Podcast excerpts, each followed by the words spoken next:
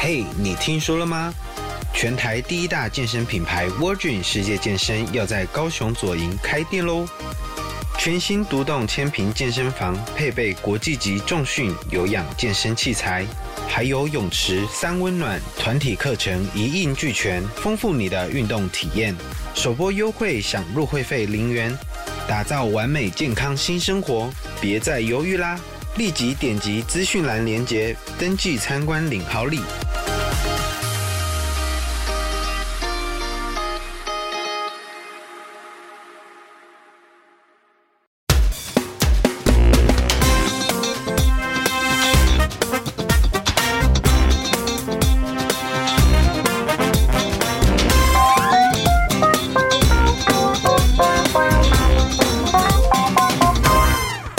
好，我是德仔，欢迎收听《贾文清无料案内所》。今天节目里面要邀请来，节目开播到现在已经超过一百多集，史上最红、最有分量、最德高望重吗？最影响力最大，然后天王巨星级的人物要来，已经来到现场了啊，非常的紧张啊。我们欢迎陶晶莹女士。嗨，大家好，还有德仔，大家好。这个其实我很荣幸，我一直在跟你传简讯的过程，一直说这是我的荣幸。哎、然后，呃，因为我就想说，怎么都没有人邀请我上他的 podcast，我就觉得很寂寞。没有人邀你上 podcast 吗？大概就是一一两个。大部分人是不敢吧，就是会觉得啊，这个明星一定很忙啊什么的，所以不敢约。就是有这样的一个，一定是这样，因为印象跟距离感。嗯。但是我让你有距离感吗？我想先问你，还是会有啊，还是会有啦。就是当然不是大家想象那种电视上明星那个距离感，因为我们在业内有合作过几次嘛，会觉会知道会知道哦，桃子姐也是个人，她也是要上厕所的，然后她也是会吃饭，是茶叶蛋，谢谢你提供的 茶叶蛋。但是还是会因为比如说。资历地位还是有一定程度的差距，你会担心说，呃，是不是大家的频道不见得一样啊？然后这个沟通起来会不会有什么雷区啊？还是会有这样的？哎，可是你看我们合作全明星辩论会啊，其实像我们的休息室是不一样的嘛。嗯嗯。那我就呃，我除了素颜的时候一定要关门之外，有这么夸张吗？真的真的，我怕吓到大家。然后其他时候我都会跟助理说，你把门打开，嗯，因为我会希望谁都可以进来，就是然后再来，我也希望我不是。是那种好像就关在一个高塔里面，然后就是我我我是皇后出巡，你们不要碰我。我我其实你你知道的，就是休息一休息的时候，我会跑到评审的休息室。对，桃子姐会常常跑来我们那一间。对，而且我大家就会围着她，然后正襟危坐听她。没有没有没有，我第一个主要目的是请教德仔，就是有关辩论的知识、常识还有规则。那这个我觉得，我绝对绝对觉得我们都是小白。一定要跟专业人士请教。哦、我我从来，因为可能我觉得，包括我们现在的纷争，很多人都说，哎、欸，你不懂，你平常做那，哎、欸，对我承认我不懂，但是我绝对不会在给分的时候是用我个人的标准，嗯、然后再来。我其实想照顾，因为我们两个都比较熟电视圈啊、媒体圈，我想照顾更多其他不熟悉这个圈的评审老师。所以不管是去说你要吃什么喝什么啊，或者是哎，我们来聊一聊，讲讲故事放松也好，或者是刚刚上一集我们录的发生什么事，我们做一个讨论。我觉得这个。大概只有星光大道跟这个节目有，其他没有。关于全明星辩论会啊，我们等一下会花一点篇幅来聊。不过我想先请教一件事情，就其实桃子姐刚刚有提到，比如说你说现在在录节目的时候啊，你会希望休息的时候尽量把门打开，让大家能够有机会可以接近，就是你也不希望把自己封闭起来。嗯，我很好奇这件事，就是在这个演艺生涯里面，因为我自己嗯是现在是处于一个非常社恐的状态。嗯。呃，我我现在是非常害怕人群，然后也不喜欢被认出来啊什么的，嗯、但。我年轻的时候，声音太好认啊！对，我去跟他，我去 Seven 就是买大麦克，他说嗯是他。我我甚至去加油站，就是九五加满就会被认出，他就会拿着加油枪说，你是德仔吗？对呀、啊，我就要死了。对呀、啊，你的声音太好认。然后或者是去 Seven 买包烟啊，穿拖鞋短裤啦，买吧七星一包啊，你是德仔，我说啊，你不能饰演别的角色吗？很麻烦，但。我记得我年轻的时候，其实也不是这样。那个时候觉得世界每一个人都是一扇窗户，然后因为那时候可能还没有拥有或自我肯定太多，嗯、所以那个时候会很想要认识所有人，嗯，好，包含粉丝，包含一从业的所有人，嗯，可是我到现在，我慢慢的就越来越封闭。我在想，它是一个过程嘛，它也许未来又慢慢到陶子姐您现在的阶段的时候，又觉得说我可以放开自己。去接触大家，我觉得还是天生个性使然，当然职业的影响也有。嗯、天生个性，我其实就是一个，你知道吗？我真的觉得十二生肖还是有其原因。我真的就是鸡，我属鸡。鸡呢，我就看了很多的那些，那不管农民历也好，什么什么的，看他就说就是天生热情活泼鸡婆。然后我就是连不认识的人，我都会去问说，你还好吗？我曾经在路边就是一个女生坐在那里大哭，关心她，我就过去我说你怎么了？嗯，然后我老公在旁边就想说，你怎么什么都要管呢？就是我说不是，她大哭，一个人坐在这很危险。然后后来我还把她送到医院去，这样。然后那所以我，我我就可能从来没有社恐，哎、欸，然后包括像昨天我们有个聚会，是帮贾静雯庆功，嗯、因为她那个浪姐回来嘛，然后很辛苦啊，嗯、大家帮接风。然后我也觉得很恐怖的一件事，是我一进场，全所有人全体起立，陶陶姐陶姐，你知道在场有谁吗？就是有杨佑宁、张孝全、哦、柯震东，然后啊、呃、伯杰。然后谢欣颖就是，就虽然是后辈，但其中有一些也是前辈了。对，可是他们全部就是，然后我我就嗨，大家好，大家好，然后然后都不坐哎。后来我真的要讲一句坐，请坐下，大家才坐下，你知道吗？然后我就想说，哎，怎么会这样？然后呢，等到吃饭的时候，我我我不管是刚开始或是中间或后面，我都是主动拿起杯子到各个地方去跟他们聊天。嗯，那。这个东西就是可能像你讲的，可能有一些既定印象啊，可能有什么。嗯、可是我会觉得说，哎、欸，我都来了，所以你说的社恐，我真的没有。我就是会觉得说，我想要问你好不好？从来没有过。对，我想知道，比如说我也跟伯姐，哎，恭喜啊，你得了影帝，有没有恭喜啊？嗯、啊，又你哎生了二胎，恭喜，跟每一个人恭喜聊一聊。然后我也跟柯震东说，我可不可以反问你？我觉得你很会演戏，很棒。就从你的角度，一定会觉得很烦，就是说你你不希望有一个那个距离感，可是大家可能是善意或。尊重或尊敬，尊重，他会有一个距离感说，其实你要你要想要跨越那件事，他其实还不容易呢。但后来大家像我讲的昨天那个聚会，大家在我面前讨论割痔疮的时候，我也就觉得说，OK，你们是对我，你们接受我了，或者说赶快把大家灌醉啊。对，但是我还是很谢谢大家对我的那个无形中的那个尊重啦。嗯、我相信我读得出来那个是尊重。是，那因为桃子姐呢，她在演艺圈呃演艺生涯、表演生涯已经三十。三年了，一九九零年第一张专辑发行到现在嘛，那不可能把他的背景介绍完了。我们今天就大概、嗯、大概挑一些呃，我个人有兴趣，或者是因为我们有撒不狗席有一些合作的部分来聊一聊。嗯、我们其实以前也从来没有真的有坐下来这样子聊过，嗯、通常以前是讨论工作比较多嘛。对对对。啊，不过先跟大家讲一下，就如果是年轻一辈的听众朋友，可能会。听到陶晶莹会觉得是所谓传统电视节目，我已经被标签了吗？一定会，其实我都被这样标签了。哦，对，哎，这个真的很悬，因为像 YouTuber 们啊，或者是 Comedian，就是做 Stand Up 的，现在新媒体的这一群人，嗯，他们对我的印象是传统电视圈的艺人。可是我个人从来没有觉得我是艺人，因为我是配音员嘛，我一直觉得我是幕后的。呃，所以你比较在乎的是艺人那个字，而不是传统嘛？都都是 都是，就是我一直觉得我没有不是那个圈子。嗯，我给自己定位比较像阿咪老师或孔锵这种，就是我们都是幕后的工作人员，只是替节目来增色。对，可是他们会把我也是这样定位，然后比有一些人就会问我，像凯莉就会问过我说：“哎，为什么你作为一个传统电视圈的艺人，可是感觉好像跟比如说我们这些网络的世代啊、新媒体，好像这个观念上也很相近？”我想说。莫名，我大学的时候也有网络，不要这样。嗯、我是只有你是，为什么他们那么喜欢分两极化对立啊？因为事实上，我们全明星辩论会现在开花的地方就是在 YT 哎、欸，而不是在电视哎、欸。收视率不好吗？啊、哦，不好。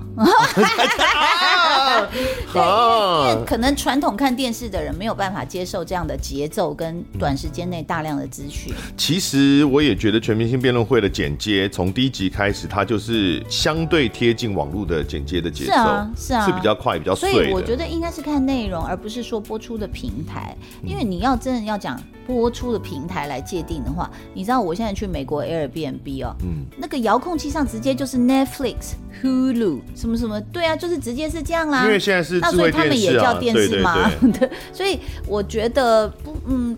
可能当然，我们是呃从小被看见是在电视上，所以他会认为你就是传统电视人，也也不是没可能第一印象了。这没有关系，嗯、因为我们 AKA 很多身份呐、啊。对，像桃子姐呢，她其实现在我们讲的所谓新媒体 Podcast，我们现在在录 Podcast，Podcast、啊、Podcast 女人心事是二零二一年十一月开播，已经九十二集了，嗯、其实也蛮多的。嗯，哦、我还是努力在自自费耕耘。哦，真的哦。对啊。哦。但是谢谢。有有业配了，有业配，对对，谢谢谢谢。好，我们也希望自己有业配。然后你没有，你这么优秀的人才，我来业配你。我们这个集给我歌功颂德，快点！你要多少钱？而且你长得好漂亮哦。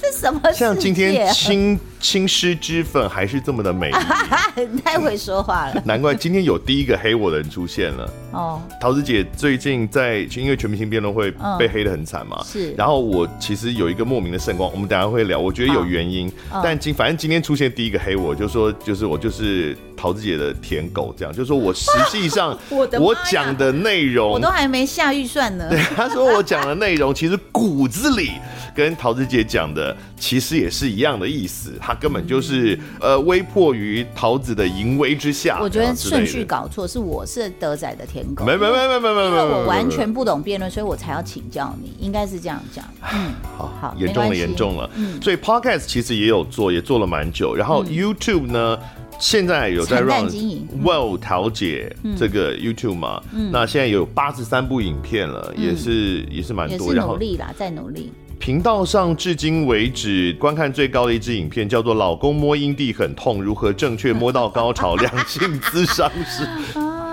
一百一十八万两千三百零三次，这是去年五月的一支片，五、嗯、月底的一支片。一定要做这这个性学性学博士刚好访问到许安芳，是，然后老公摸阴蒂很痛，真的是一个一定会有流量的标题啦。还好，因为他的身份，所以没有被黄标。嗯，哦，真的哦，哦，这个没有被黄标不容易哎。因为其实如果你真的要讲医学的话，其实有正确的知识，我觉得那个他不是故意要来，比如煽动啊，搞那种暧昧啊，我觉得是。很值得被传播。这个跟频道的本来的表现也有关系。像中指通的频道，它只要有人穿泳衣就黄标了。看个人形象吗？是是是，因为他们那就是 A 片频道嘛。嗯。好，然后呢，也入围了走中奖。对。哎，所以大家我根本不敢去。因为我觉得，对，我就想说我没有看到你啊。没有，因为那天刚好也我生日啦。哎呦，生日快乐！然后也是，就是刚好那时候好像陪完女儿回来嘛，就想说跟家人多处相处一点时间。再来，我不敢去的一个原因是，这么多优秀的 YouTuber，我觉得他们是在安慰老人，呃，应该说是 YT 小白，所以我就想说啊，根本我也我也不好意思去蹭这个这个露脸，所以我我自己。可能真的来听德仔 Podcast 才发现说啊，陶晶莹你是这种人吗？你看起来很骄傲哎，你知道就是黑粉也会讲，他说他就是有一股莫名的骄傲，就说我那我心想我的妈呀，我根本就是一只鸡婆的鸡。哎、欸，我觉得这样听起来很心酸，就是你如果被年轻一代这样讲，我相信你出道前半段时期，当时的老人们也是这样讲的。对啊，就是只要话说的比较犀利，或者是。呃，甚至语速快一点，在那个年代应该都会被觉得很骄傲吧？嗯，其实真的不是我，是那时候我记得我报娱乐新闻，嗯、然后结果公司就想出一个方式，就是还找李涛大哥，嗯，他拿出我的毕业证书。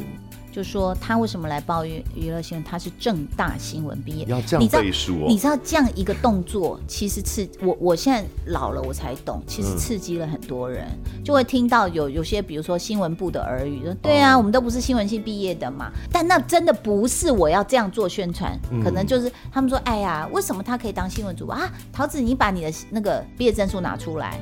那主管一句话，我们当然就上脚啊，嗯、然后就做出来，你就会觉得 TVBSG 嘛，所以李涛当时也是在 TVBS 当主管。所以那个那个那个 promo 一出来，我觉得可能又得罪了很多人，就说了不起哦。嗯、但无论如何呢，现在 YouTube 也很成功啊，入围走中奖啊，你走中奖被视为是呃网络时代新媒体的重要奖项啊。哦，嗯、它是以桃姐阿汉姐妹会接演艺之路辛酸史 Part Two、嗯、YouTuber 训练班，哇哦，桃姐就是跟阿汉合作的。对对对因为他你们是入围访道新侃奖，可是那一集的内容其实并不是正正经经的坐下来访问，嗯，他是你们在化妆化妆时候聊天，对，这样就入围了。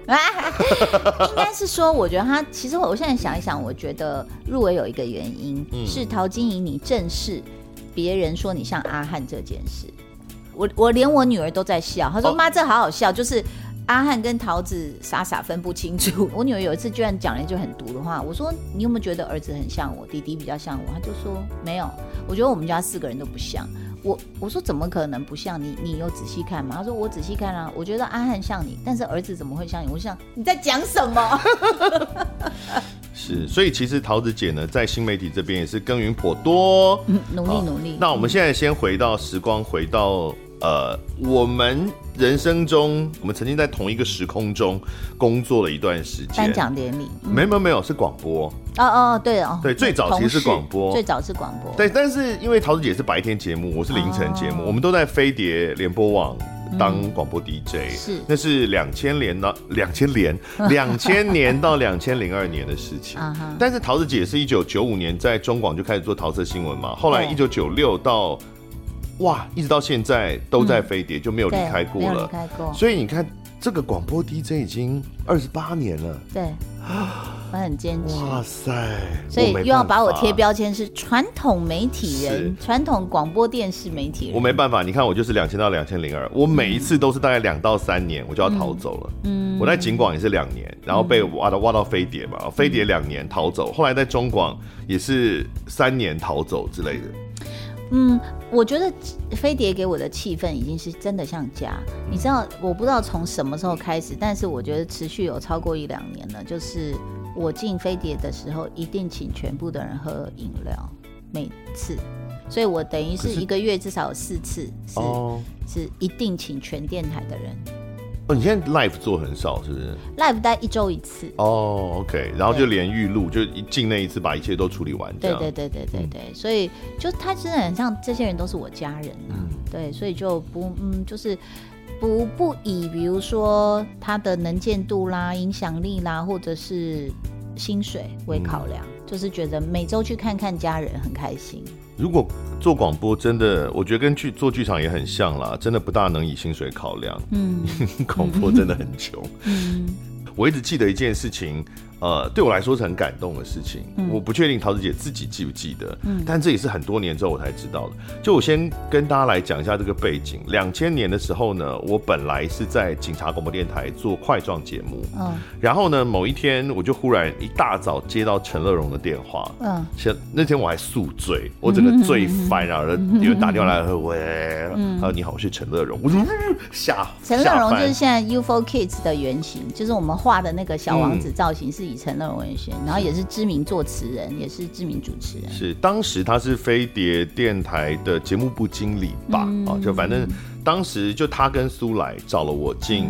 飞碟，嗯，那个时候飞碟本来的凌晨节目，凌晨两点到五点是由三个节目合串起来的，嗯，就是一个是 Howard 的优抚歌舞厅，嗯、然后一个是威马的空中咖啡厅吧，嗯、然后还有一个是傅威，嗯，他们三个人各一个小时，嗯，但是因为就是一直没有真的做起来，然后。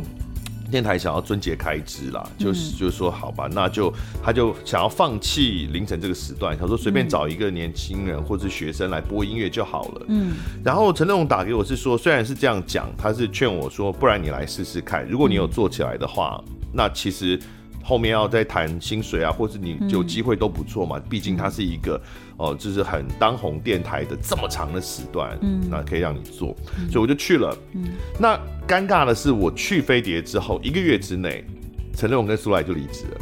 哦，OK，对，那时候有一些事情，有一些变动，对，有一些变动，所以就没有人知道我是谁啊，就、嗯、而且我又在深夜，嗯，整间电台没有任何人知道这个人是谁，可是他已经来，嗯、他已经接了节目了，嗯，那没有人知道能把我怎么办，嗯、也也不知道该怎么办，嗯，那我也不知道怎么跟。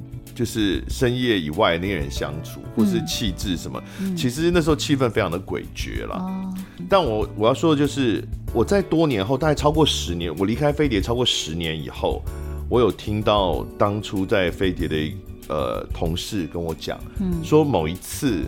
就是因为白天的时候节目会开会嘛，在开会的时候，桃子姐就有主动说说，哎，那个我们凌晨那个德仔他做的好像也不错，收收听率也蛮好的啊，嗯，是不是电台跟他多一点合作？真的，你看我多善良。对啊，我那时候完全不是不认识哎，那个时候我完全不认识，我也还没有做颁奖典礼的时候。证明我真的是我我看到有才华而且认真努力的人，我真的如果我有一点点影响力，我会希望能够帮到。我很多时候就是基于我不管是直觉或者是职业上觉得应该做到的事情，嗯、我就做了，证明你是一定是很突出、很耀眼，而且我。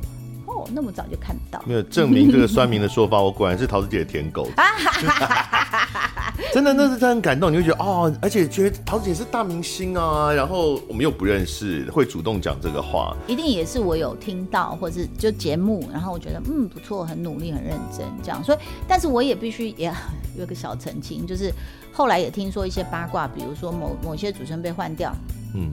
那这时候，呃，气质都是我就讲了，老同事、家人，他们就会问我说：“桃子，你有没有什么人选？因为焦头烂额嘛。嗯”那我可能就会说：“哎、欸，那比如说那时候有纳豆跟我一起合作嘛，嗯嗯，然后史丹利也常上我们节目嘛，是。我说那我推荐他们，哎、欸，就被人家讲的很难听、欸，哎，他说嗯，裙带关系，对，哦、就是说啊，他都是降降降啦，什么什么，就是难免。我觉得这是我们人生，就是人在江湖飘，谁能不挨刀？不是，就你要叫我推荐，那我当然推荐。见我认识的、我了解的人呐、啊，对，那也不是不是不熟的人，你就不了解，你有什么好推荐他？对啊，对啊，但是对，但是那时候我不认识你，我也还是会说你很好。嗯哎对，所以我后来离开飞碟，也也不是被排挤走的，因为以后来也有些人，比如我自己的粉丝，有些人也会愤愤不平说，哦，后来被赶，其实没有，其实没有，嗯、我真的是我自己的烂个性，我就做个两三年，我就会想要做别的事，真的，真的，真的，所以我那时候我记得是，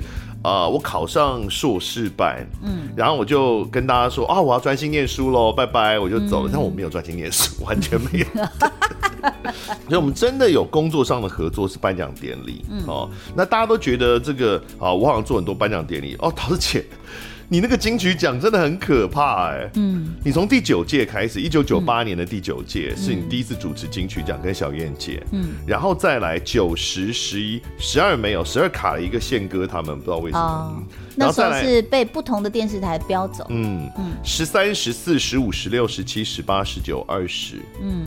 后面还有一个二十四，但是大家可以想象，就是如果一个颁奖典礼，呃，他又不真的是，比如说陶晶莹出资的颁奖典礼，嗯、连续这么多年都同一个主持人，其实制作单位也会有压力的。嗯、可是为什么还是一直要找桃子姐？就是我觉得那时候真的是不做第二人想了，在那几至少在那几年，嗯，我们总共合作过十四次。哇。对，我我常常经过你，然后就会看到一盏小黄灯，然后一个背影，我就是觉得说，朱自清哦，对，我真的觉得其实，嗯，一个典礼的完成真的有很多的细节，大家都是很努力的在付出。是啊，我我那区就不止我嘛，我们刚刚讲说，我觉得自己是幕后，也是因为司仪会在的那一区，通常会有像呃。Keyboard 老师，然后有的典礼会用一些 keyboard 特效，嗯，然后如果有那种爆破特效或是、嗯、呃什么纸花啦这种的，嗯、这种特效老师也是在我们那一区，嗯、就是都是幕后的，我们这些幕后的人员都是在同一区这样子。嗯，当然很谢谢电视台给我机会，还有观众给我机会啦。因为如果说你主持没有收视率，就不会有人找你了。只是我觉得近年来我有点，我那时候在进休息室跟你聊过啊，嗯、我说就是我我也被拒绝。就是人说，嗯、呃，他是老人，不要用他。你有要想要回去主持？呃，应该是说有单位找我，可是更高指导单位说不要。嗯哦、近年真的是很诡异，近年一切都去专业化，哎，好敢讲哦。对啊，我帮你讲，主持主持也去专业化，嗯，嗯然后入围 VCR 也是啊。嗯、我即使金马我到现在还有在做嘛，嗯、可是入围 VCR 我已经很多年没有没有机会录到了，嗯、都是找明星来录或导演来录。嗯，OK，他们当然对这个奖有。他们的地位或他们这个人跟他们的艺术成就，对这个奖有很重要的意义。嗯，他们不会录音啊。嗯，主持人也是啊。现在都是都是一些好是好人，他们没有坏。热就是热门的噱头。对对，就是，可是他们不会主持啊。那呃，我我应该这样讲啊，很多人其实是小看主持这件事，嗯、包括以前在我们全盛时期那种记者会，有时候一天还接到两场，一个礼拜接五场的那种。嗯就是唱片正在非常繁荣的时候，然后呢，唱片公司慢慢接下来，那时候还有预算，接下来开始预算越来越少，越来越少的时候，他们就用自己的人主持，因为他们就是打从心里觉得，我给你 run down，你还不是就讲 run down 上的东西，当然中间我们会插内容嘛，所以他们就找自己的高管出来主持，就主持一两次之后，就回头来找我们了，因为他们觉得很恐怖，就是连基本的稳定没有好。再来第二题，那如果现在年轻人都很会说话，有很多的新的人，他觉得他口条很顺，口条顺，呃，讲话清楚，这当然是要件。但是我个人觉得那还叫入门。嗯，我觉得真正的主持是你对这个行业的喜爱、观察、长期累积观察，而不是只有对入围作品。然后呢，你可以了解呃他们的幕后辛苦等等。那他可能，比如说你真的给我只有十五秒讲这一段。嗯，可以，那我我顺顺的承接这些都可以。但是当我真的看到一个 moment 的时候，我能发自内心去讲出一些，不管是极极致的也好，或者是我写好稿子，嗯，我我有时候写了很多稿子是与典礼无关，但是我有我的感动。我甚至鸡婆到那有几年我没主持的时候，我自己会写笔记本，写说此次颁奖典礼之优缺点。哇，好用功哦！我自己没有做的时候，我就完全没有来看哎。对对，那当然有小孩之后我就看的比较少，但是我的意思就是说，呃，视觉的效果是非常容易骗人的，就是只要是哎，我们的动画做得好啊，整个场地什么啊，好漂亮啊，有个明星出来哇，这样，因为你要知道，很多人在吃肉羹或在打小孩，所以他不像我们做这行会这样子，就是目不转睛盯着看。那对更大部分的人来说。他就是我等最后的名单呐、啊，或者什么，要不然不会。你看一个颁奖典礼，有时候一个高点再颁给谁，一个什么什么，就是大家是可有可无的看，跟看门道的人，他真的才会知道说，OK，为什么他 A 主持跟 B 主持会不一样？嗯，而且主持除了增色的部分之外，我觉得他更。必要的是他处理危机的能力，是啊，就是也都是需要刚刚讲对对业界的理解，你才有办法处理嘛。嗯、比如说你包含是你跟现场的人的关系都会影响你要怎么处理，嗯、或者是你有多少的理解，你可以怎么样讲出什么样的话来救场。对，我我自己因为我做司仪，所以很多不是这么大型的颁奖典礼，比如说像什么呃保险的表扬大会啦之类，也都会来找我当主持。现在、嗯、是。可是我一直，我近两年开始接，我一直都不大敢接，就是其实那真的很不一样。我跟大家讲，社恐吗？我 会不这很紧张哎，别这还不是社恐的问题。我跟大家讲，我连要怎么瞧摄影大哥的位置我都不知道。嗯，就是你如果没有做过主持，你永远不会知道的。你要怎么样来指挥大家照相？嗯，而且有些像记者会什么，摄影大哥是非常。狂暴的，是的，是的，是的。好了，不要再问了啦，要不要给我们拍呀？对啊。哦，不好意思，大哥，什么什么？对啊，像这些状况，是我这种念稿的司仪，因为司仪是写定稿的，嗯，是没有没有办法想象跟处理。那个也是你在台下看的时候，你感受不到主持人在台上他到底是怎么去控制那个场子。真的是就是要眼观八方哎，就是我们常会看到一些细节，那所以我觉得也很好啦。我觉得这也是。主持相对于我来说，也给我很多做人处事的功力。嗯嗯，那只是近年来台湾的大型的典礼的主持都。比较变成是写在本里的东西了啦。哦，真的、哦。对啊，就是他，因为他用比较非以主持为本业的艺人当主持人嘛，嗯哦、所以他们势必没有这些能力。嗯，那他们出现的时候，就是会是一个写好的本的状态了。我现在突然想到，我可以开发一一款 AR 的，就是让你学会怎么主持典礼，就是哗，你一走出去有没有？然后那个 VR 有没有？然后就开始。真的不是嘴巴上说说，不是耍嘴皮子。你光是从后台走出去要面对，而且当你看到台下，比如说有李安、有李行、嗯、有成龙、有谁，然后你讲了一个笑话，他们没有笑的时候，嗯，你知道你的心里的能量要有多大？是，是啊，其实你应该先开线上课程吧。线上课程对啊，你开这个有谁可以比你更大腕？嗯，开这个，但是我还是希望我，因为现在看到很多知识型的 YouTuber，我真的觉得我得到很多知识，所以更要有含金量。嗯，当然，噔噔，有我也是他们的忠实观众。嗯，我们金曲奖第一次合作是，也是我第一次做金曲奖，是二零零三年的那一次，那一次是 SARS 那一年，二十年前。我也是这次回去查才发现，他是 SARS 那一年，然后我们是在台大综合体育馆的那一年的八月才，本来要演无限期延后的，就因为 SARS 的关系。然后那是第一次，然后之后就当然连续合作，因为呃你是一直连续到二零零九嘛，那我也是一直 连续到二零零九就开始更多。然后金马奖也是金马奖，呃桃子姐一九九九年开始搭档周华健 主持金马也好好多届，金钟你只有主持过两次哦，可能金钟的人选太多了。哦，对，因为电视主持人瓜哥啊，对啊，气氛啊，其实大家因为金钟有一个气氛就是同乐会。所以其实你说对，啊，不管谁上去，他都是在从业超过二三十年的话，其实大家都很开心。对，其实不同颁奖典礼的性格是不一样的。金曲、金马、金钟都有他的基础性格。对，所以并不是什么声音好听，然后去那边念一念什么都可以，没有这回事。我们都有设定角色的好不好？真的啊，司仪也有呢。是。然后呢，我跟桃子姐的合作，因为。司仪跟主持人有的时候话会搭，对，互相搭，它其实是一个互相丢接跟 Q 的过程，是。是。然后本来呢，照理来说，理想状况应该是会确定好那个 Q 点，嗯，就是桃子姐讲到哪一句，然后我下下话，然后我大概讲到什么时候，桃子姐可以进化，会有这样的。但到后期的时候，陶子姐都是处于一种。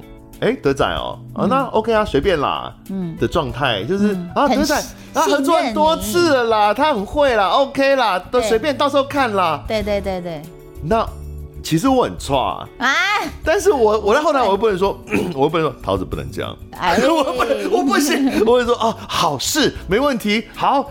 你知道我们是可以判断出来的，因为前面累积那么多合作，我知道你是非常的进退得宜，而且你知道什么时候该出声，所以我我这这个一定是可以判断出来的，就是听声音跟听你的节奏，我就知道你有没有脑子在做这件事情。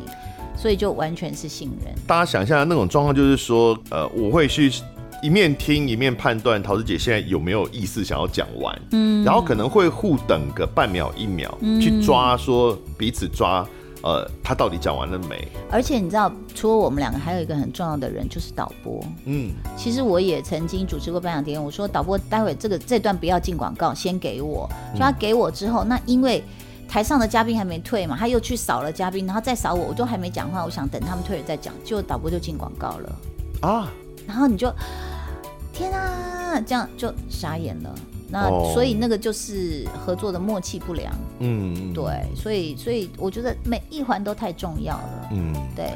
尤其我觉得现在也是慢慢比较没有了。早期尤其跟东风的时候，我们早期合作在做，我在做司仪的时候，那个自算是自由度嘛，也不算自由，应该是说给的权限是真的非常高的。嗯，我记得那个时候侯姐，嗯，哦侯文燕，侯姐她就是直接跟我讲说，德仔你要任何时间你要开麦讲就开麦讲。嗯，她的意思不是说叫我跟大家聊天，不是，而是如果我觉得。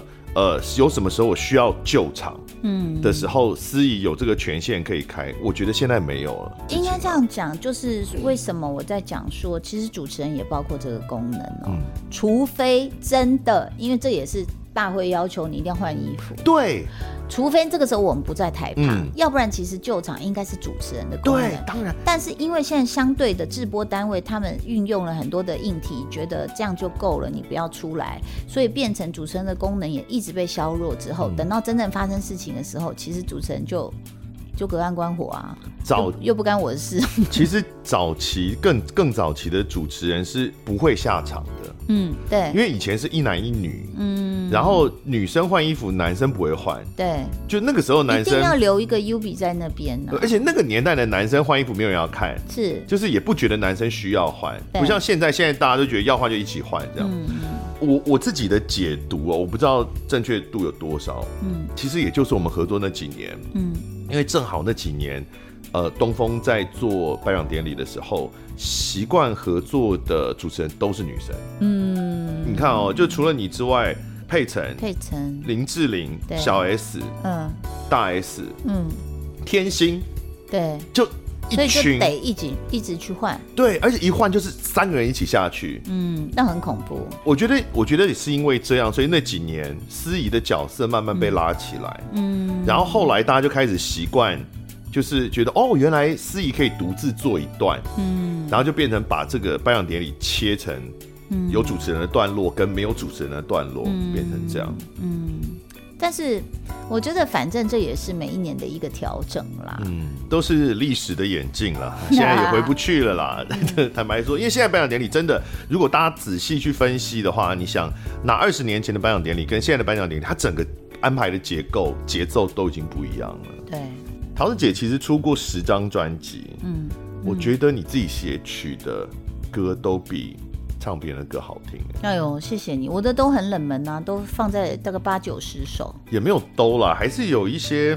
哦，女人心事也是我年纪大了一点，是年纪大了一点，我自己写的。其实你第二张还第三张都开始有写词了啦，但写曲应该是到我变了，嗯的大概那那一两张才开始有写曲。因为我觉得我杂物真的太多了。就包括，比如说我 podcast 跟广播，我要看很多书，还有看很多剧。嗯，那这个东西会是我很喜欢的事情。我其实我我的电视机前面是放了画纸跟颜料的，我都还是在画画。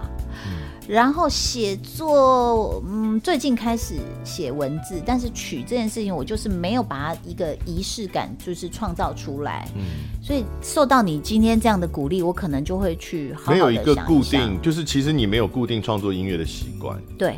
我觉得真的很可惜耶，因为我最喜欢的都是 都是你自己写的，谢谢。而且尤其是我觉得你唱的快歌，嗯，尤其那两张，我觉得就是我我变得更爱缺，嗯，那可是大家喜欢的可能是太委屈，或者是呃情歌，对。但是我喜欢的就是给了我什么呀跟不要脸哦，对啊，我觉得那个。好自由的节奏，而且那个是小燕姐很给我空间，嗯，但她真的有进进行这个仪式感，就是她把我关在一个办公室的小间，他说你写歌，你你坐下来写，因为他知道我就咋咋跳啊，到处里面一下一下兴奋这个，一下跟人家聊天，他说你坐下，然后我才写出那两首。嗯，即使是比较甜美的歌，我觉得大家可以去听听看，比如他年纪大了一点，嗯，我是白痴，是呆子，是个只会嚷嚷的胆小。听一下那个愧靠，嗯，就是那个词跟那个愧靠跟那个曲，那真的是自己写的东西才会有的。是，哎、欸，我真的觉得今天我最大的获得是你鼓励我创作，真的，我觉得很。因为你知道吗？我我自己甚至不敢花钱在我自己的专辑，我会觉得说啊，打水漂。德仔，你知道吗？全明星辩论会播出的同时，有另外一个节目叫。音乐主理人是现在还正在播吗？甚至居然在第一集播出讨论，有人说主持人为什么可以当评审，就是质疑我的专业的时候，我好难过。我想说，我一开始就是歌手，然后我也参与过制作。当有人还质疑我音乐人的身份的时候，我就觉得啊，好吧，所以我就觉得我要花更多心思在这方面。这个跟大家讲一下，不只是说自己当过歌手，或者是写过词曲才能够评音乐，其实你单是。做广播 DJ 做多年，你就有资格评音乐了。常放音乐的 DJ，他其实每天是要听大量的音乐的，各种冷门的，因为我们会收到无数无数的公关片，然后都是那些唱片公司想要喂给你，不是只有大家听到那些红的歌，我们还必须要去听很多冷门的，然后去发掘给大家。这样，我觉得是说我是一个桥梁，我当然不是最专业的音乐人，我是一个桥梁，就是哎，这首歌我们怎么去告诉你巧妙所在，跟。这两个人的就分出高下，那个关键是什么？那所以我我就觉得说没关系，所以你今天不管做到怎么样，还是会有人质疑你。嗯嗯，这真的非常期待陶子姐可以再有自己的全创作专辑来一下没问题，因为上一张其实已经是二零一八年的专辑了，就谢谢陶晶莹这张专辑嘛，而且那张专辑没有你自己写的曲。对，我还去查了每一首歌，就、嗯、啊，好可惜哦。我写，我写，真的很棒。嗯、好，那我们就来到电视主持这件事啦。嗯、我们要开始朝向 战场炮。对，不过当然还是讲一下啦。哈，就是桃子姐是三度的电视金钟奖综艺节目主持人奖得主，入围不知道不知凡几就不提了啊。嗯、然后有太多太多经典的节目，然后我们有。也算是隔空合作吧，就是呃，大学生的美嘛，嗯、大学生的美，绝大部分都是我配的旁白，只是说我们工作室没有在一起。我有去上过两次还三次吧，嗯、哦，因为有时候也想谈到什么颁奖典礼的时候，有找我去这样。那即使即使到今年，桃子姐也是有很多的节目在出。我们现在讲说综艺这个市场已经台湾综艺节目已经没落，但是呢，二零二三年还是有很多作品哎。对今年稍早是那个毛小孩，毛小孩还有一个 Bibo 愿望合伙人，对对对对对对对，是 NFT 相关的一个节目。然后本来后面还有一些节目，就后来因为你知道都是实境秀，嗯、然后因为今年开了太多实境秀，有的收视率不好，所以电视台就无以为继。哦嗯哦，对了，这两年真的爆量，实境秀爆量。爆量爆量嗯，目前还有在 run 的，就是应该说。也不说前面都没在 run，只是第一季播完了嘛。嗯，那现在 right now 正在播出的，就是刚刚也都有提到，一个是东风卫视的 Music Maker 音乐主理人，嗯，六月三十号首播到现在。嗯，那同时进行就是三立都会台的全明星辩论会，六月十七号开始第一集到现在。我们录影呃录音的当下是播完第八集，嗯，播出的时候应该是播完第十集。哦，OK，嗯，预计是这样子了哈。嗯，那当然，全明星辩论会就引起了相当多的争议啊。嗯，我们先来呃跟大家科普一下，因为哦，其实我大一开始就不断的在参加电视辩论节目，嗯，哦，一直都有人想做啦。嗯，那从最早期，大家只是把校园辩论直接搬到。摄影棚里面，嗯，像以前什么学者财经台啊，什么民事辩论网啊，他们都比较接近是直接把那个一模一样的校园辩论制度搬到摄影棚里拍起来，然后只是说找一些呃找个明星主持人来增色这样子而已。台湾其实尝试过很多次，对。哦，至少十次以上，但从来都失败，对，而且那个规格都没有像这次全明星辩论会这么高，嗯，所以。我们一开始接到这个消息的时候，就是我们辩论协会啦。我们一开始接到这个消息的时候，也很惊讶，就是为什么会想要用这个规格来做辩论节目啊？所以制作人真的有告诉过我说，本来其实我们的方向，尤其那时候是疫情期间，嗯，所以评审他们在文化部的时候，我们是用视讯报告，嗯，然后呃就报告说为什么想做这件事情。我觉得一开始的宗旨。其其实一开始的制作人也不是现在这位制作人，就是他去报告的那位制作人，他已经离职了。那他那时候只有讲一个宗旨，叫好好说话。那其实最近这些风波，每个记者访问我，我都有带到。我说我们本来鼓励的就叫好好说话，结果没想到这个东西已经啪被抛到很远，然后大家就开始就是撕咬了起来，这样。那所以我说，那会是很纯辩论的吗？后来 B Two 哥就是现在的制作人，他说、嗯、哦不行哦，他说有辩论专家跟我们讲，做纯辩论都死得很快，你们确定吗？所以就变成说。呃，这一点我也希望大家能够明白，我们真的不是纯正的辩论节目，因为我知道很多辩论高手在看这个节目一定很不舒服，嗯、他觉得你怎么可以叫辩论会？嗯、那但是不好意思，因为前面加了一个全明星辩论会，就可能也就告诉你它是有点综艺效果的节目这样子。所以当初是有有位制作人找桃子姐，嗯，一起合作，然后去提案这样子吗？对对哦，而且那时候就真的疫情期间，我们就是两个女生就是聊了蛮蛮深入的。然后，那我们最一开始的宗旨，在小房间里面有这个发想的时候，他其实就是觉得台湾的情绪性贴标签，然后假新闻太多了，所以我们能不能有理有据的好好说话？那后来等到节目播出。呃，第一集其实我我最近还有看到一些网红就批评，就说你们前两集根本不像辩论。对，因为我们前两集大家都是小白，第一集叫自我介绍嘛。对啊，第一集根本演讲比赛啊。那对呀，那个是演讲比赛，所以确定我们不是啊。然后分类嘛，就是你是 A 级还是 F 级嘛。然后再来呢，就是慢慢的从小白开始学。那从小白开始学，就是比如说你你的小孩他开始学写字，他写错写歪了，你会很有耐心的说，来，没关系，我们擦掉重写，而不是打他说你是猪哦，怎么可以这样讲话，怎么可以这样写字，就是好像我觉得大家比较没有。一个理性讨论的空间，嗯、但是，呃，我觉得责无旁贷的也是，就是在我们这些小白讲话的过程中，也不见得都是有理有据，所以难免会引起一些情绪的激荡。那所以我要讲的是，一开始我们投这节目，为什么文化部会觉得不错？是因为 OK，我们能不能把大家拉回到理性？呃，我觉得当然很难啊、呃，理性的基础上，然后用字遣词啊、呃，或者是条理分明的去诉说你的道理，这个是我们最原始的初衷。会想到用辩论这个形式，是陶子姐你想到，还是那位制作人？是那位制作人想到的。哦、那我们也不知道结果会这样炸开来，开启了一个很可怕的东西。嗯、后来我都还是有，因为我觉得我我。敬老尊贤，然后就是呃，我觉得在演艺圈的辈分，包括他是一个 original 的创始人，我有打电话给他，哎，嗯，我有问他说，你看了吗？他就说，嗯，老师说他不喜欢。嗯、我说为什么？他说我要的不是这样。我说那你觉得你本来要的是怎样？他说。他要的，我觉得会比较像有点是呃教学咯，就是会是呃啊，我们先把话讲清楚，你用的成语对不对？我觉得那个是真的 lesson one 开始。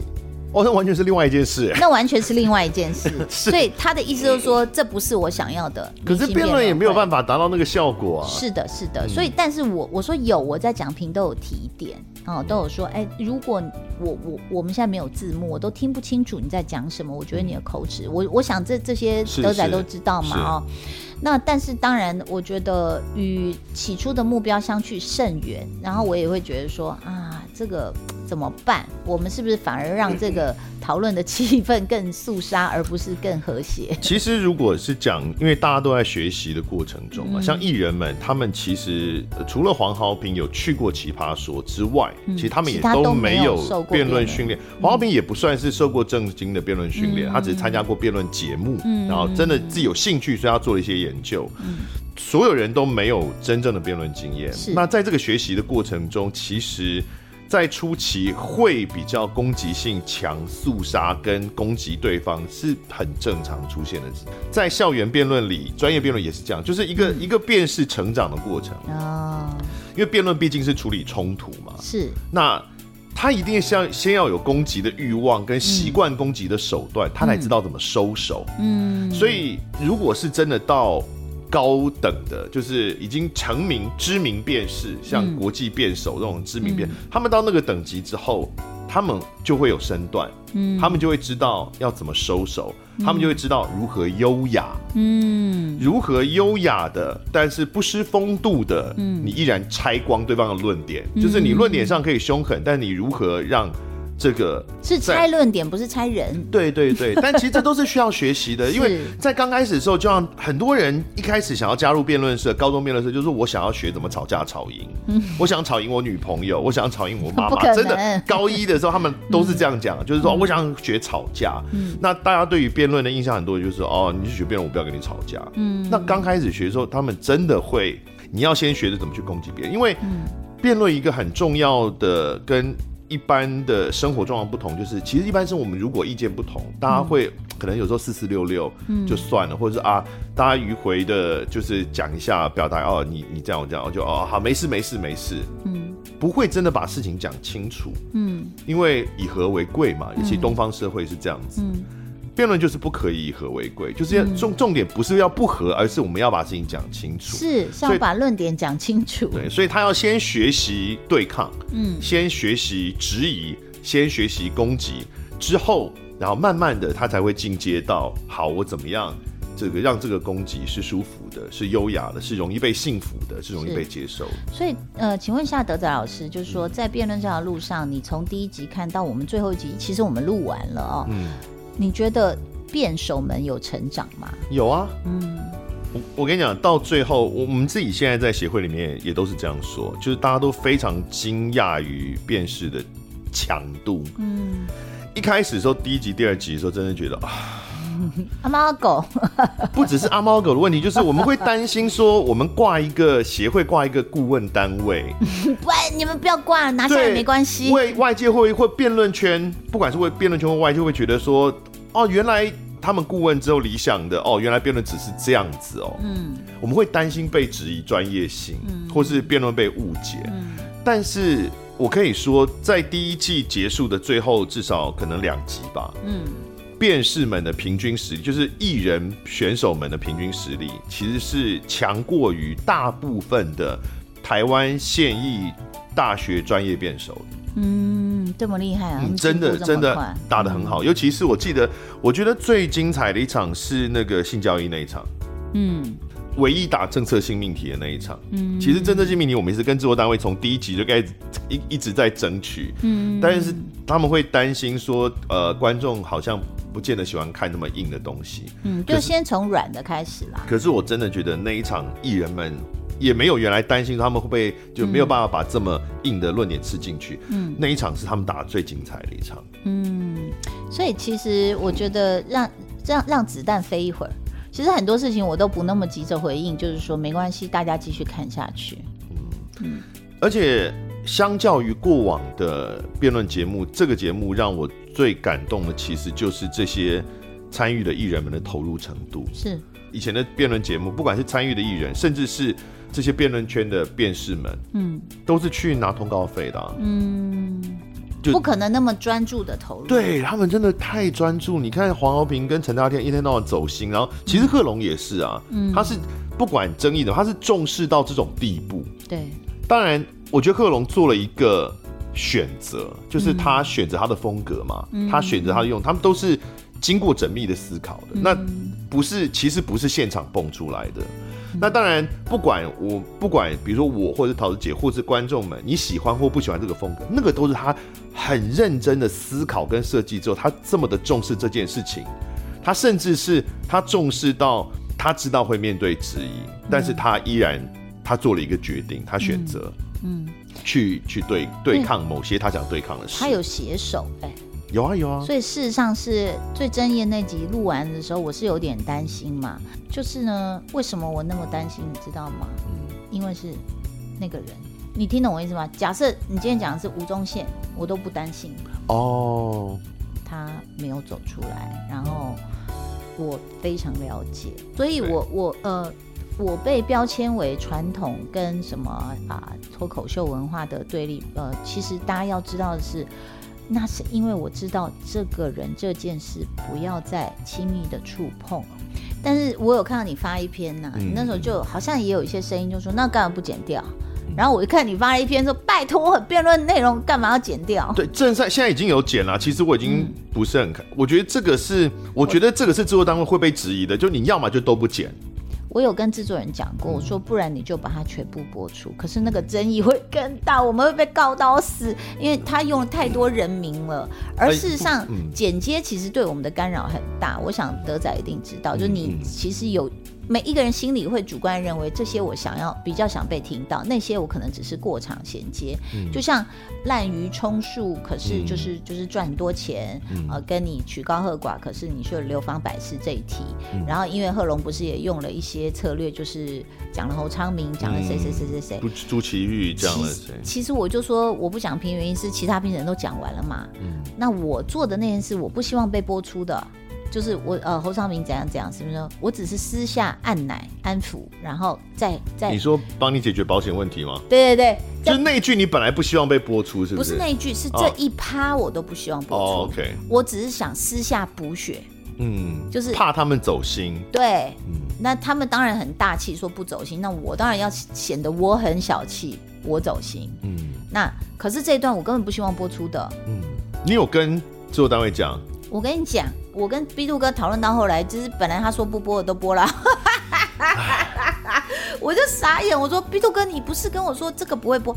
我是觉得正赛内容不能剪啊，因为正赛内容 如果你剪了，你就我没有德仔。我问你，如果你是制作人，然后他直接都讲人名哦，你这个所以这个尴尬的是因为怎么办？这很尴尬是 电视，我就算大家都豁出去哦，就是说都愿意担。有个尴尬是因为电视节目它有 NCC 管嘛，所以它可能有些红线真的是可能法定的红线没有办法踩的。嗯，所以我在想说，这种节目是不是在网络上面，因为网络目前没有这么多的管制，是比较有可能。因为正赛内容一旦剪，你觉得不能剪，我就没有办，所有的观众都没有办法去判断他到底应该怎么看待那个。那也也人民不能逼，你认为？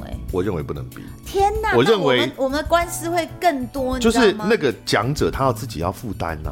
负担、啊、所以就是打出一句说，就是讲者自负其责，就是以上跟本台无关。我我觉得比较理想的是这样，但虽然我我不知道这样只有制作单位是不是真的能够没有责任啦，但我觉我觉得理想的是应该由那个讲的人他来负责，制作单位只是搭舞台。哇，那大家听今天听德仔，你就听很多的小八卦，就是类似他们讲，他就说，比如说当然名字我只能用你的了哈，嗯嗯、比如说德仔乱干妹妹这种、欸，哎、嗯，这种你不逼我们就。疯了，你知道吗？没有，那就是他要负责。我们可以讲评疯狂干掉他，但让他负这个责任嘛。因为我记得有些，我相信，我相信制作人手上是有原版的一刀未剪的影片。如果真的要播出来，嗯，好，我想那个啊，也不止各家经纪公司自己，也不止贺龙跟凯莉哦。其实，比如说像马里欧，他有一些过激的言论，对，确实我我印象深刻，至少有两三次，而且有一次，我是一听到说，我说。他他刚讲这个是可以结束他的演艺生命的，那个就是他一定不是故认真的，但是呢，那是一个在高压的比赛的状态底下，他他为了要交锋嘛，对，他蹦出来的一个特过度激烈的话，你看，就连平常是很 peaceful 的这个这个黄豪平，嗯，在那个那次自由辩论里面也。突然就对黄浩平是多么爱惜羽毛，然后是就是包括像那次擦枪走火跟 Kimberly 两个就是吵起来，然后哭啊这样。嗯、你知道我那我们录录影完不都很晚了吗？嗯、我后来跟他讲电话讲到四点呢、欸。是啊，就大家都一直在哄他啦，因为我们都知道他是这么焦虑的人嘛，他就是会他他一定觉得 他都这么焦虑，这么呃完美主义了，还出这个包。但我们人生生而为人，我们是血肉之躯，我们每天其实都在犯错。那只是说，我们这个犯错的是你是有意为之，还是无心之过？是你是小白，你不懂。那你有了过错，我觉得哎，你你知道马上去对那个受伤的人去道个歉，我觉得哎，这是很好啊。我我个人觉得很好。可是可能很多人就说，啊，你母汤哦，你母汤阿内，你母汤什么？就是说，为什么节目部把它全部剪掉？然后。我就听到德仔说：“怎么剪啊？辩论的内容怎么剪？”对啊，辩论内容要怎么剪？因为他每一段都可能是安排好要引下一段的东西。因为好像贺龙这边他们也觉得说：“那你为什么不剪掉？”那我那我是当然我不负责剪接，嗯、这个是自我单位去。但是当然后面还有一个最恐怖的导火线叫发稿。哦，对，这个要讲。再次提醒我是不怕得罪人啦，但是我不知道，就是各媒体平台，嗯，在这两集，嗯，铺天盖地是。的，这个东西就是说，哦，好比我我那时候就跟某个记者说，他说第一篇先冲出来说，我批评贺龙。温度不够，嗯，这样，哎、欸，后来我说我看到我播出，我说我很卑微的在说啊，你已经很棒啊，很可爱，在温度多一点点，我记得我是这样讲，温度多一点点，跟你不够温不够有温度，这两个是极大的一种，就是不管是你你自己的认为你自己有权势可以去批判或者什么，那是极端的差别，可是被文字直接拿出来，而且标题，然后大家一直转载的时候。呃，它就变成一个很恐怖的，好像我在控诉或者是批判他什么事情。那再来，你知道，就有记者直接跟我讲，我说可不可以不要再往情绪方面写？我们其实那么多辩手，像德仔老师讲的，都真的很努力哦，写稿什么什么的。我说可不可以往实质内容上面去啊？就包括像莫宰阳的进步啊，他也会努力做功课啊，不管用社会学、心理学什么，这全部都没有被看见。你知道记者跟我讲一句什么吗？他说：“姐，你就是流量密码。”我呃，然后我就，所以呢，就我我的我的流量密码不是说我有，比如不我没有林志颖的美丽啊，我没有小 S 那么幽默有趣什么，我的流量密码就是被黑，被黑，所以大部分的哇就开始出来吵了。这两集之所以会烧的这么凶，嗯、其实也是一个，它其实是一个被操作的结果啦。是，哦，然后好像就是造成什么什么脱口秀界跟所谓传统电视界的对立。是，但是。会吧，就是一直有一个互看，因为大家也不了解对方嘛。嗯，传统的电视圈会觉得说，怎么现在有一群年轻人，也而且也都不专业的表演者跑出来，然后把观众都抢走了。然后对他们来说，他们也会觉得说，哦，你们是老一辈，跟我们不一样。这样。嗯，我我倒不会这么看，是我也会看。其实我我上网看的影片还蛮多的，就不不只是台湾。然后你说美国的一些脱口秀啦，或者亚裔的啦，然后或是这个老老外啊，或者是中国的辩论节目啊，或吐槽大会，其实我都在看。那我也没有觉得说谁抢了谁收视率，没有这回事，因为我自己现在也做 YT 啊，所以。那我甚至我我告诉你，我手机还有记录，我都我都还想，其实几年前，嗯、呃，包括有一些就是做演唱会的公司都已经问我要不要做脱口秀了，然后，哦、所以我才一直在做功课啊，嗯、所以我不会认为说哦，他们抢走我们市场，我觉得没有那么无聊啦哦。但是陶子姐，你有感觉到这种对立吗？嗯，我有觉得这次他们很想炒对立，嗯，但是我并没有感觉到，甚至。博恩上过我节目，然后后来他也找我去演上，嗯、只是因为他演上的对象是呃是那个奶哥，我就知道。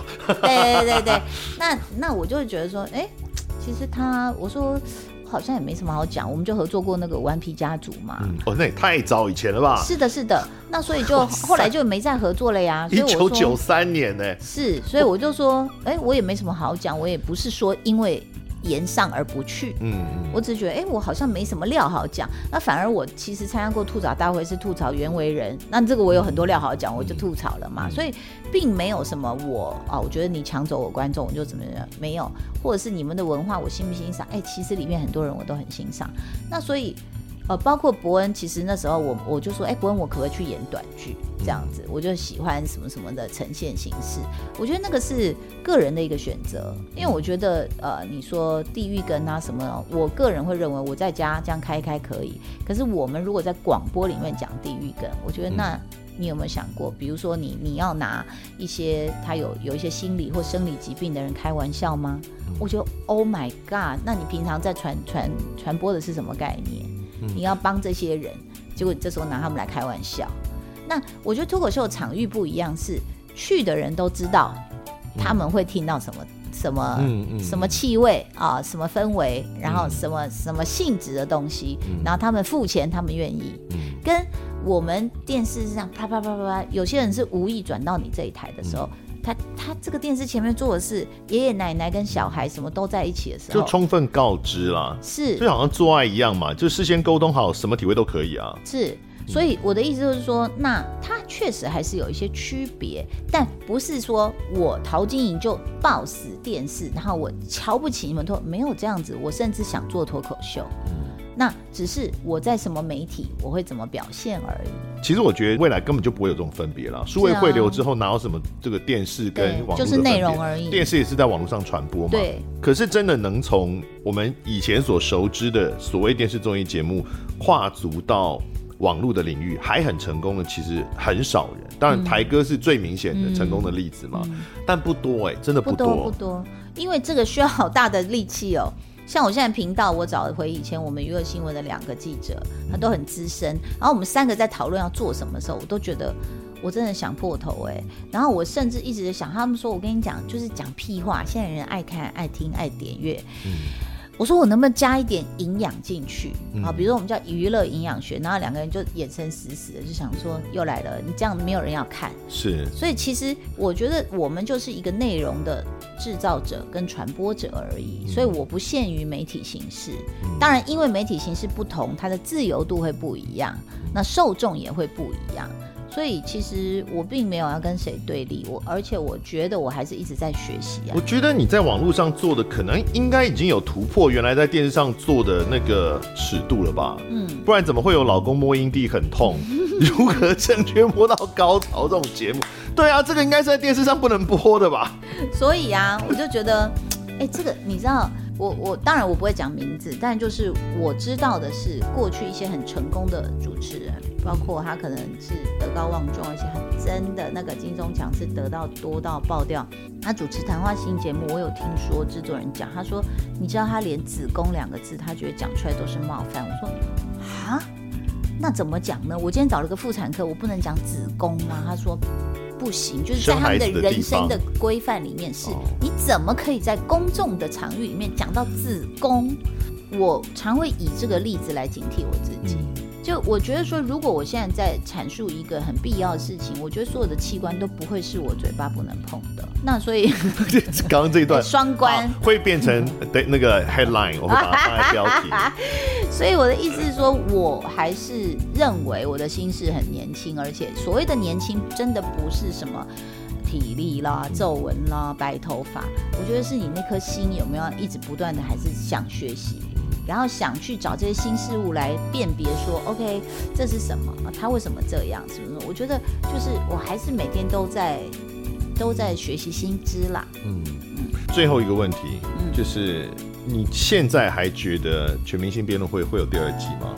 呃，应该是会有的，应该是会有的。因为之前你曾经很有信心的跟我讲说一定会有第二季。嗯，现在我可能要问制作人，就是当然要看电视台愿不愿意做，然后再来还有就是说没有人会参加了。嗯，那那天我跟黄浩平在聊，我说 请问谁要来参加？对不对？你第一个偶像不能来参加，因为偶像在我对面，我根本不敢。跟他吵，我不要说我攻不攻击他，我就算我不攻击他，我不敢反驳他的论点，因为他背后有一群他的粉丝会来骂我，对吗？他如果想要改变他的那个偶像形象，那就是已经偶像生涯已经就是快要那个凋零。中至中王，对不对？或者是觉得自己太形象太花瓶的人，其实这次有一些参赛的人，也可以看到他们粉丝们的反馈，就是说，哎，其实我也不知道，原来你可以讲出就是这么有有内容、有逻辑的话。可以，那但是就是说，你会造成对手就是拿着武器不知道怎么砍。那再来第二个就是说，能不能接受网络呃恶评冲击的人有这么多吗？你懂我意思？会，就是、你会在意，因为你这两集真的被。就是骂得很惨很惨，我我还好哎，我因为我我已经被骂到太多次了，我就是黑粉的流量嘛，那所以我是还好。我现在讲的就是说，下一季有人要来吗？谁要已经那么辛苦写稿、熬夜背稿，哎，连拿个纸卡、手卡都被人家骂。他说：“你怎么不把它背起来？”其实可以，我我我我觉得其实拿纲大纲是没有问题的，因为真真的专业辩论也是这样。是因为主持人拿手卡，应该是说我们最重视的是他有没有顺利的把观点表达清楚嘛。所以如果他要把东西要全部背好，这件事会影响到他的表达的话，其实也是不好的。所以我们其实会拿一个，还是会拿手卡，但上面不是。呃，写定稿，嗯，就是大纲，第一点、第二点、第三点，因为我要在上台前先去计划，我等下要先讲什么，然后再连到什么，它其实会有个安排的，就跟主持人一样，嗯，所以我会有一个这个纲要，然后上去拿着纲要，那根本没问题嘛，它并不是照念了，it is，就是说。如果连这个都有人挑剔的话，嗯，那所以我们是不是可以不 care 这个评论？因为我们知道我们是在做什么，所以同理可证。就像你说，我被骂得很惨，那其实有很大一部分我是真的觉得他们不了解，所以没有关系。那就像台湾的选举，就是你会听到很多声音很大声，可是选出来翻盘了？为什么？因为我相信潜水的大部分还是理性的，所以他们也会去判断我们的内容。跟陶晶莹，你真的是这样的人吗？现在在这个网络上面，桃子姐被骂的非常惨了啊！其实评审们都很都很惨，嗯，但是我的部分就是非常感谢大家，我呈现一种圣光照顶的状态，就是大家对我都好好，大家对我都好好，而且最感人的是不断的在就是要求制作单位给我好坐一点的椅子。我想说是什么？我怎么会注意到这件事？然后就一直在埋怨说，为什么那些评审都坐很好的这个椅子，然后我们那个德哥都很可怜，就坐一个。可是我必须要说，就是当然。当然，我也觉得我自己比较专业。当然、啊 oh,，OK，当然好，我我也觉得我自己比较客观，因为呃，其实所谓客观评判辩论这件事情，它是需要练习的。嗯，因为你要每个人都会有自己的心证，嗯、每个人都会有自己的既定的立场，然后每个人也都会呃，因为比如说辩论过程中那些用的语言而有情绪的反应，这个是每一个人都正常的。可是，在评审的过程当中，要怎么样判断我有哪些感受是因为这个我原有的立场，嗯，原有的价值观而出现？嗯，有哪些是他在场上就是的言论造成？就是要去切开这些客观跟主观之间的，然后把他客观的部分留下来评分，这个是需要很长时间的练习的。其实，所以其实我有回答大家了，我说我每次在评评分有争议的时候，我一定会去。询问德仔老师的意见，而且在每一次完了之后，我还是会走进评审的休息室开始讨论。哦、呃，就是我们不不希望有误判，我们不希望伤了谁，就是他很很对，很在这条路上，结果我们以我们的不专业把他剔除了。其实我觉得你应该感受得到，这从来没有一次就是陶晶莹说了算，没有这种事情。而且我想跟大家讲一下，就是你们觉得我就是讲评的这么好。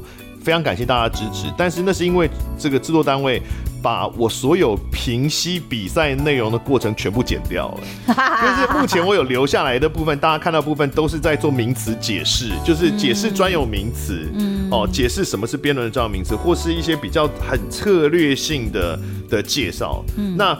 但是其实我们真的在讲评的时候，每个人都讲爆炸场，每个人都八分钟、十分钟这样讲，我们都被剪光，光。对，我像我自己的话，其实我也有每一场我都有去评析这整场正方的论点有哪些，反方论点有哪些，然后他们之间的关系。那这些当然因为时长的关系，没办法都被剪掉，甚至其他评审有的更可怜。我我知道有很多人是整段都不见的。对对。那所以这也是不知道算不算帮其他评审说话，就是。一方面是我的部分，其实不见得有你们看的那么好。如果我对于比赛内容直接评析有被放出来，搞不好你们就觉得，哎呦，他讲的什么东西？这样对。然后或者是现在的其他的评审，其实他们真的被播出来的，也是他们讲评的其中十分之一，搞不好都没有。对对对，是当然我。所以当没有前言后语，听起来就会非常恐怖。虽然我不确定，就是其他十分之九播出来之后。会不会是不是就真的有道理？嗯、但是至少比较现在是对对对，现在是其实是非常破碎的。嗯、那这个是因为节目时长的关系，嗯、他连正赛都剪了。所以其实最后决定我们形象的剪接是一大工程啊。对对，所以其实我会建议应该要找有专辩论专业的人跟剪，嗯，他才会知道哪些是重要的内容。可能可能真的又更更难，所以这真的是一个呃。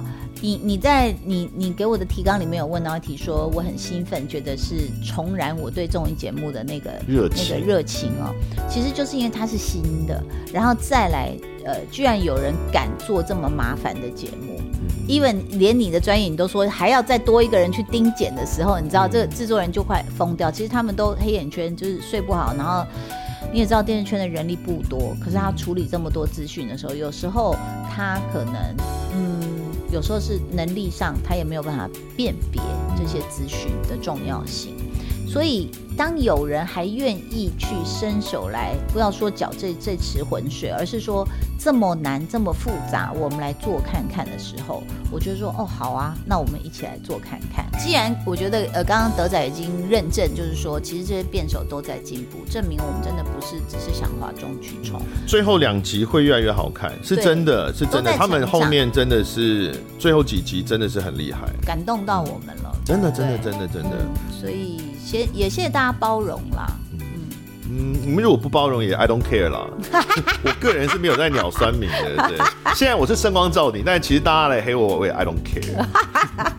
好，他希望大家黑他，你们刚先在我这边休息，你们先黑他。来来，感谢谢谢陶志杰。好，谢谢大家，拜拜。拜拜。感谢收听贾文清无料案内所，欢迎到脸书粉丝专业贾文清德仔留下你对节目的感想哦，下次见。